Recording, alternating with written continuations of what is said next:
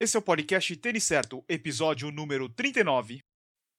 Bem-vindo ao podcast Tênis Certo, onde o assunto de nosso bate-papo é corrida e tênis para corrida. Agora com vocês, Eduardo Suzuki. Aqui é o Eduardo Suzuki e a gente está começando o podcast Tênis Certo. Hoje eu converso com o João Norberto Santos Júnior, mais conhecido entre os amigos como o João do Tiro. Ele vai falar sobre a volta do Lago Caixa, como foi a experiência de correr 100 km, sobre o treinamento e outras coisas mais. Então fica ligado que o podcast só está começando.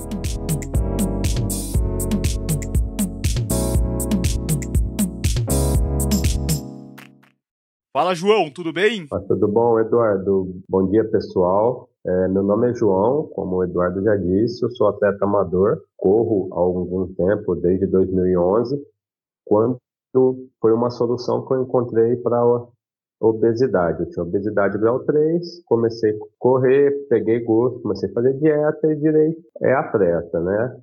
Comecei a fazer prova de 5, fui para a prova de 10, 21, 42, e depois de alguns anos eu vi que o 42 não me satisfazia mais, então resolvi ir para a ultramaratona.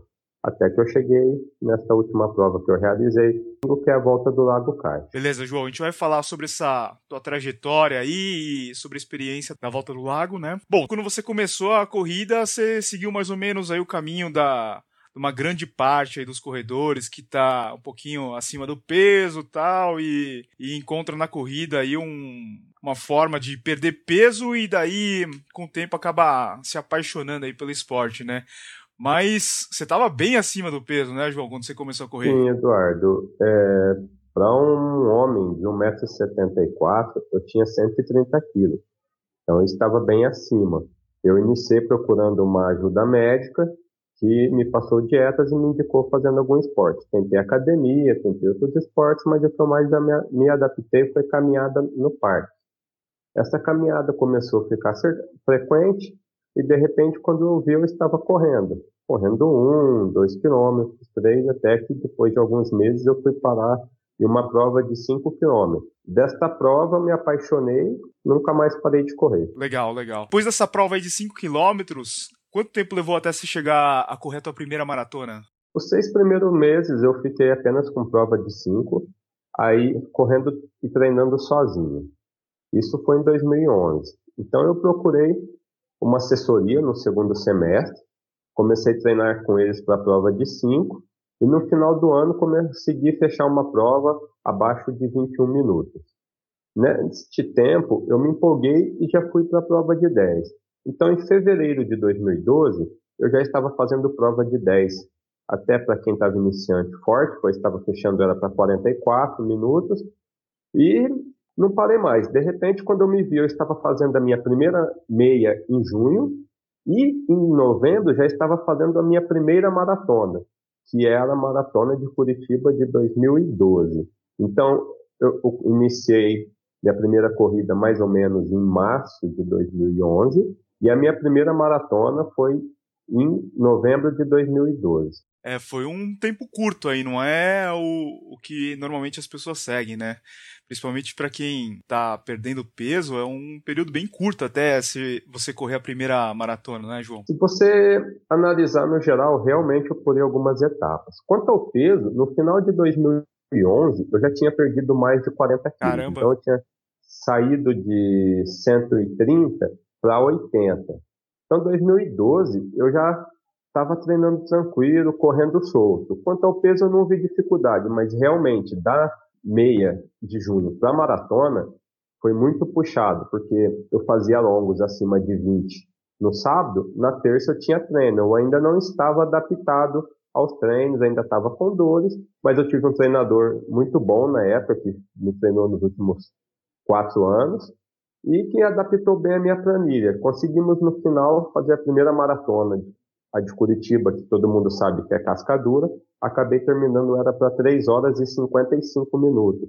E para mim, como iniciante, era um belo tempo por ser uma sub 4. E João do Tiro, de onde que surgiu esse apelido? João do Tiro surgiu no início de 2013, quando eu estava treinando para uma prova de 21 quilômetros, a Golden For Hill. Frequentava fazer meus treinos longos com velocidade de 4,40, 4,45 o minuto por quilômetro. Nessa época existia outros atletas da assessoria que faziam tiros nessa velocidade.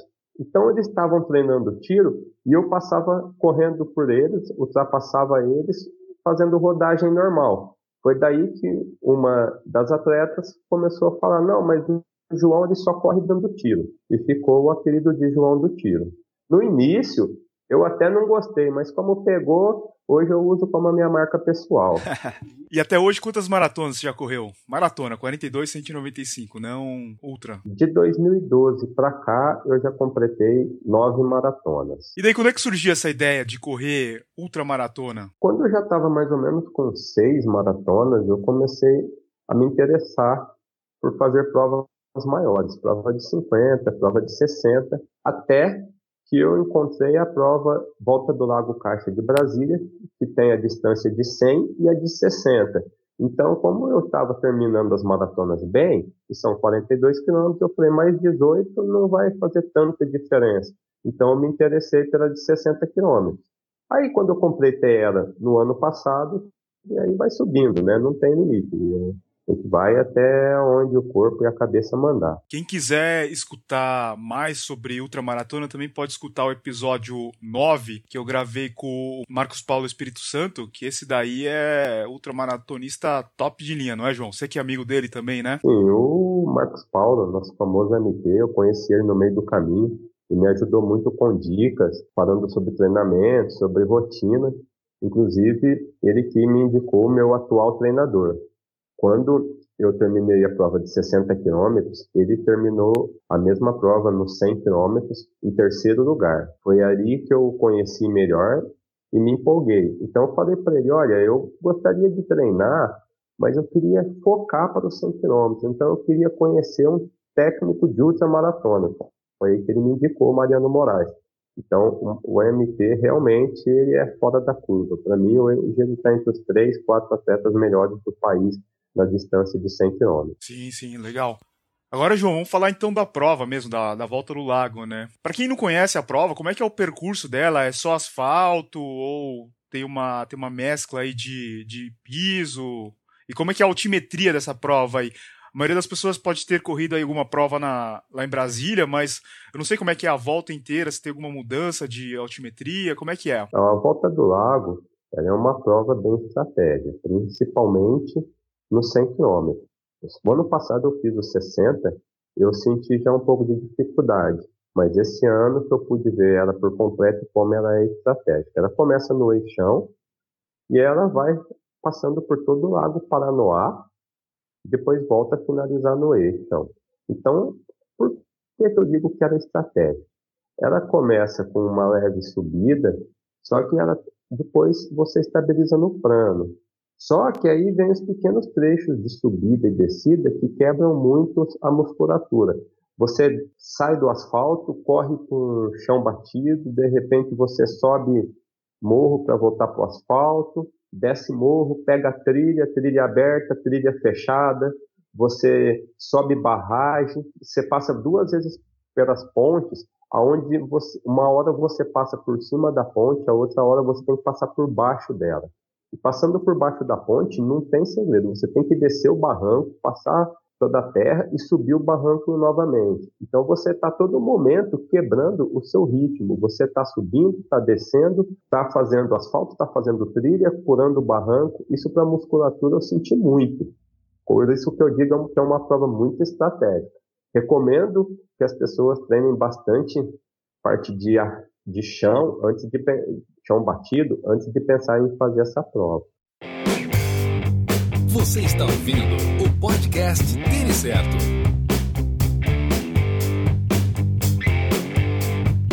E como é que foi a sua prova? Foi o que você imaginava? Tava mais difícil? Como é que foi a, a tua prova? Olha, eu posso me falar que eu tinha uma expectativa boa, porque eu treinei bem. Treinei desde janeiro até o dia da prova. É o meu total de rodagem deu mais ou menos 2.200 quilômetros. Então eu cheguei lá bem treinado. Eu achei até que ia ser um pouco mais fácil, mas no final ela foi muito difícil. Eu terminei ela porque eu fui para lá para terminar, porque senão o corpo já não respondia.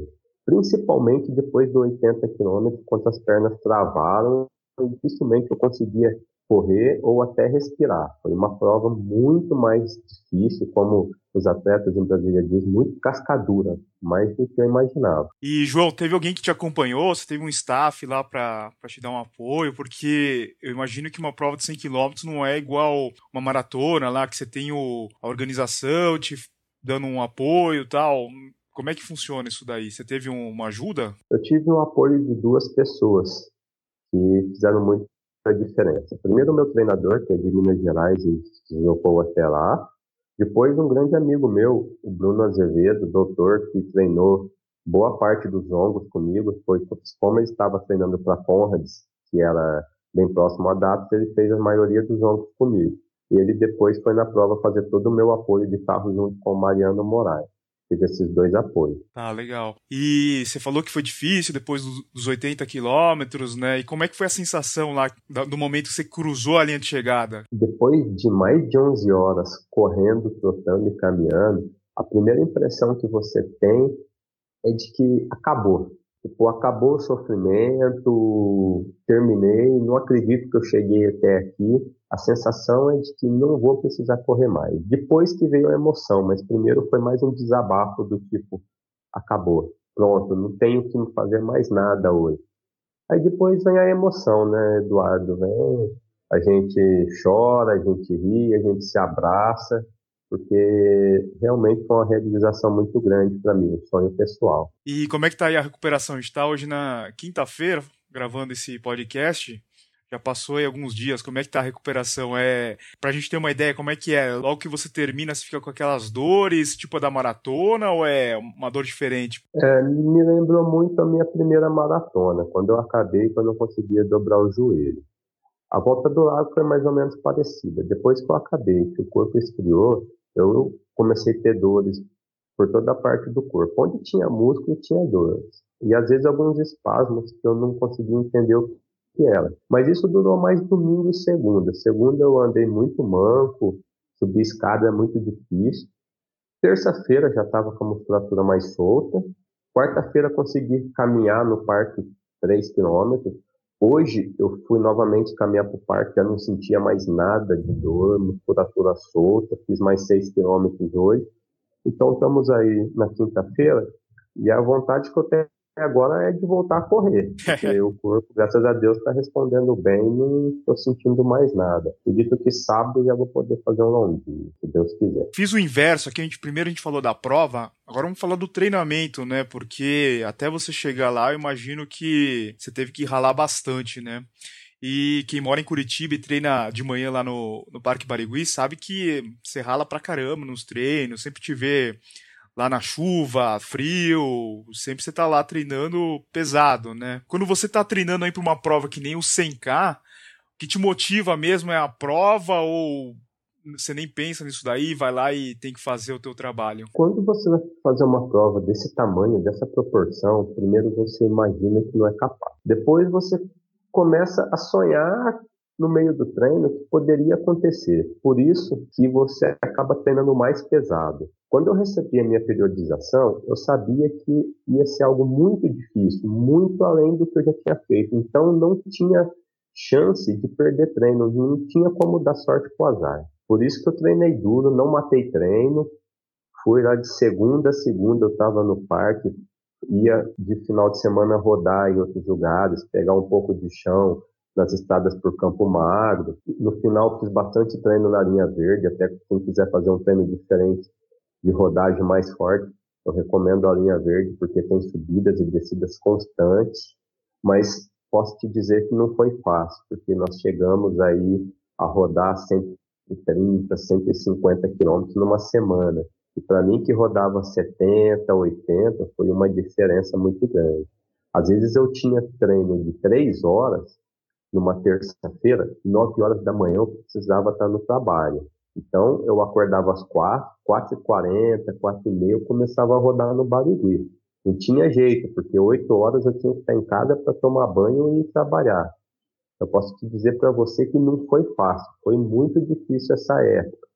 Graças a Deus, com a ajuda da minha esposa, que pôde cuidar das minhas filhas e fazer toda a parte de casa e ajuda do pessoal do trabalho, que às vezes eu chegava um pouquinho atrasado e eles não reclamavam, é, eu pude vencer essa etapa, mas eu posso te dizer que eu passei por bastante dificuldade.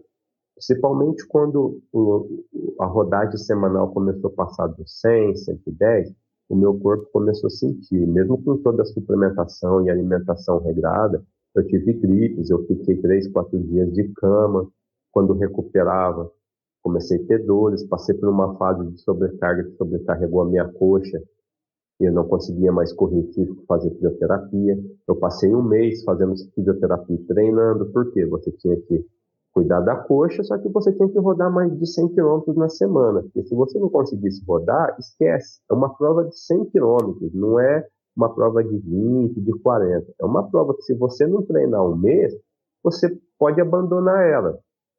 Tanto que na prova começaram 25, 26 pessoas, somente 16 conseguiram terminar.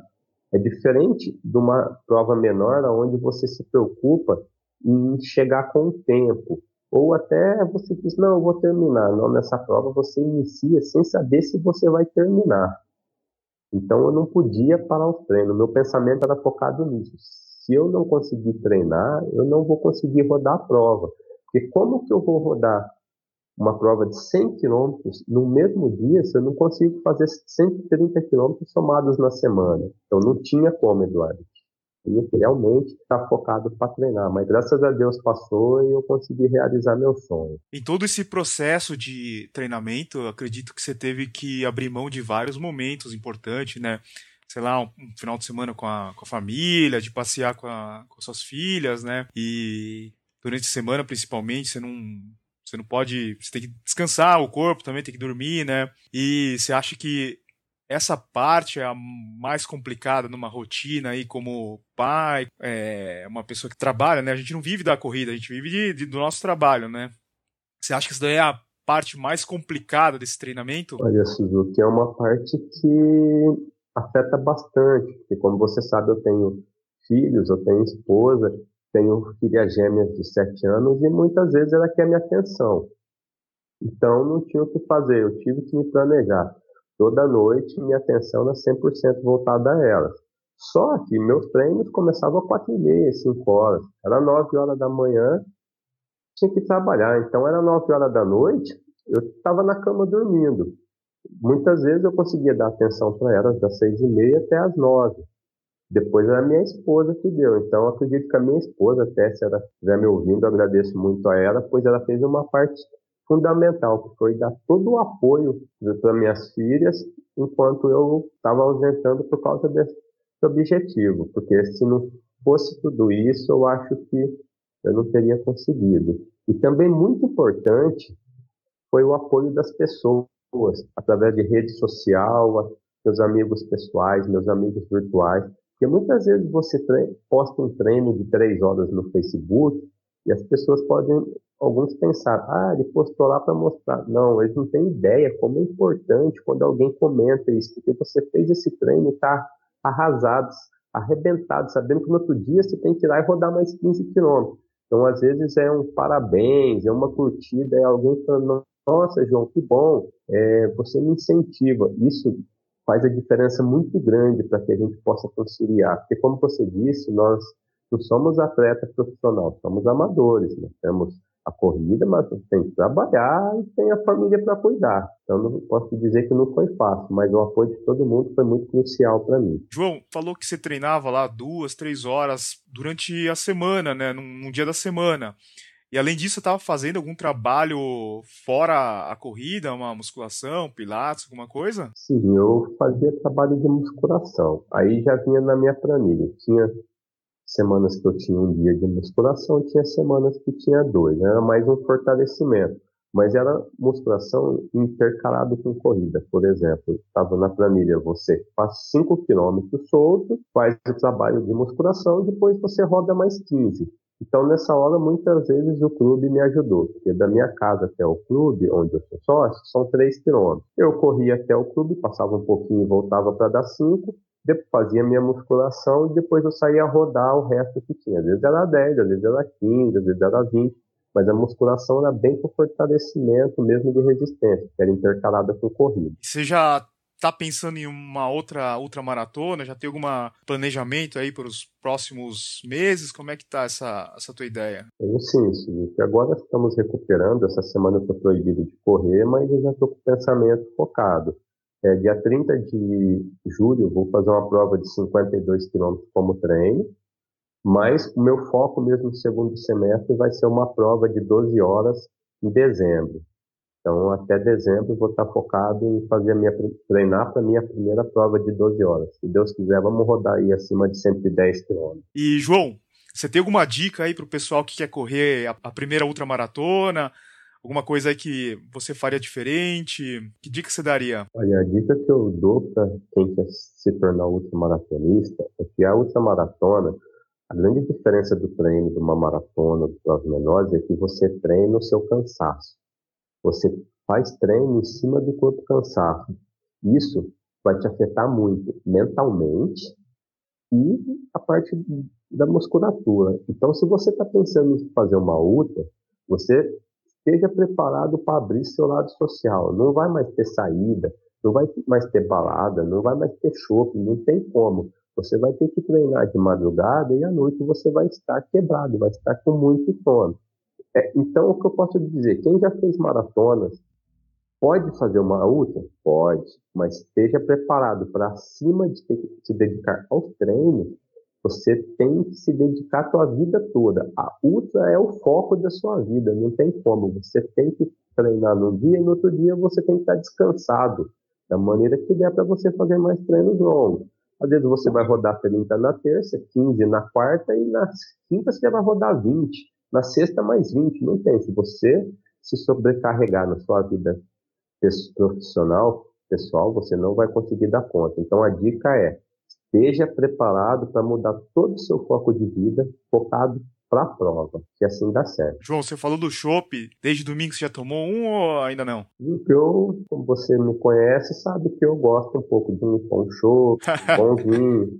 Mas para uma prova dessa, eu bebia mais ou menos a cada 20 dias, 40 dias, e faltando 50 dias para a prova, meu treinador proibiu nem uma gota de álcool, nem um copo de cerveja. Fiquei 50 dias sem beber nada para poder preparar para a prova. Ah, quando acabou a prova, eu já tomei. Terça-feira já tomei uma cervejinha, quarta outra e hoje eu vou tomar outra. Porque essa semana eu estou liberado para comer, beber, o que eu quiser. Que é a semana off. Então pode ter certeza que eu vou beber bastante.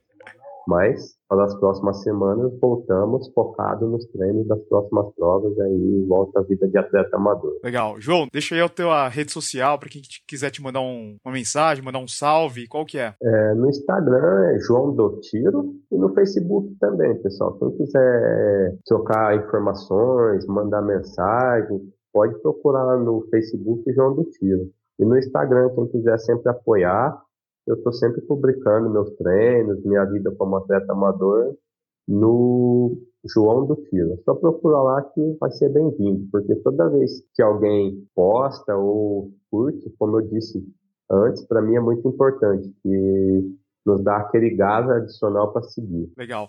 João, você quer mandar um abraço aí para alguém? É, eu gostaria de mandar um abraço para todo mundo, que amigos reais e virtuais que me apoiaram sempre para o meu treinador Mariano Moraes, que me apoiou demais na prova, como eu já disse para ele algumas vezes, foi mais que um pai para mim. Para minha esposa Simone, que fez toda a parte pessoal e familiar para que eu pudesse estar tá treinando e me dedicando o meu sonho. E depois para o Dr. Bruno Azevedo, que além de fazer todos os ongos comigo, deixou a família dele em pleno dia dos namorados para estar tá lá me apoiando. Isso que ele fez para mim muitas vezes nem um irmão faz pro outro. Então ele já sabe a consideração que eu tenho por ele. Legal, João. Parabéns aí pela tua prova, pela sua dedicação à corrida e, cara, sucesso aí nos seus próximos objetivos e Valeu pela participação. Muito obrigado, Suzuki. Eu que agradeço pela oportunidade. Um abraço a todos e vamos seguir em frente. Estamos aí, quem me vê,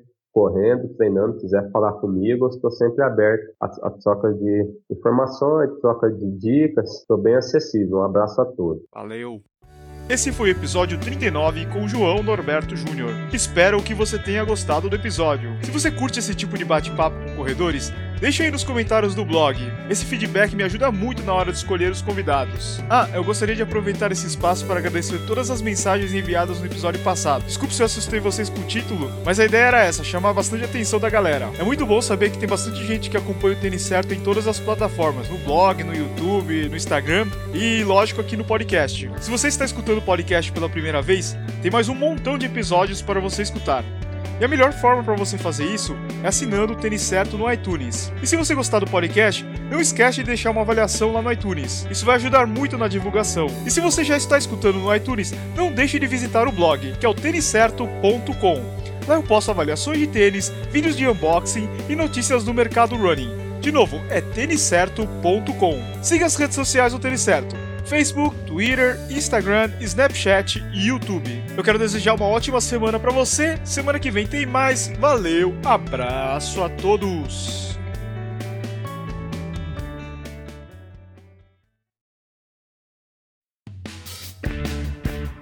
Obrigado por escutar o podcast Tênis Certo em www.tenicerto.com.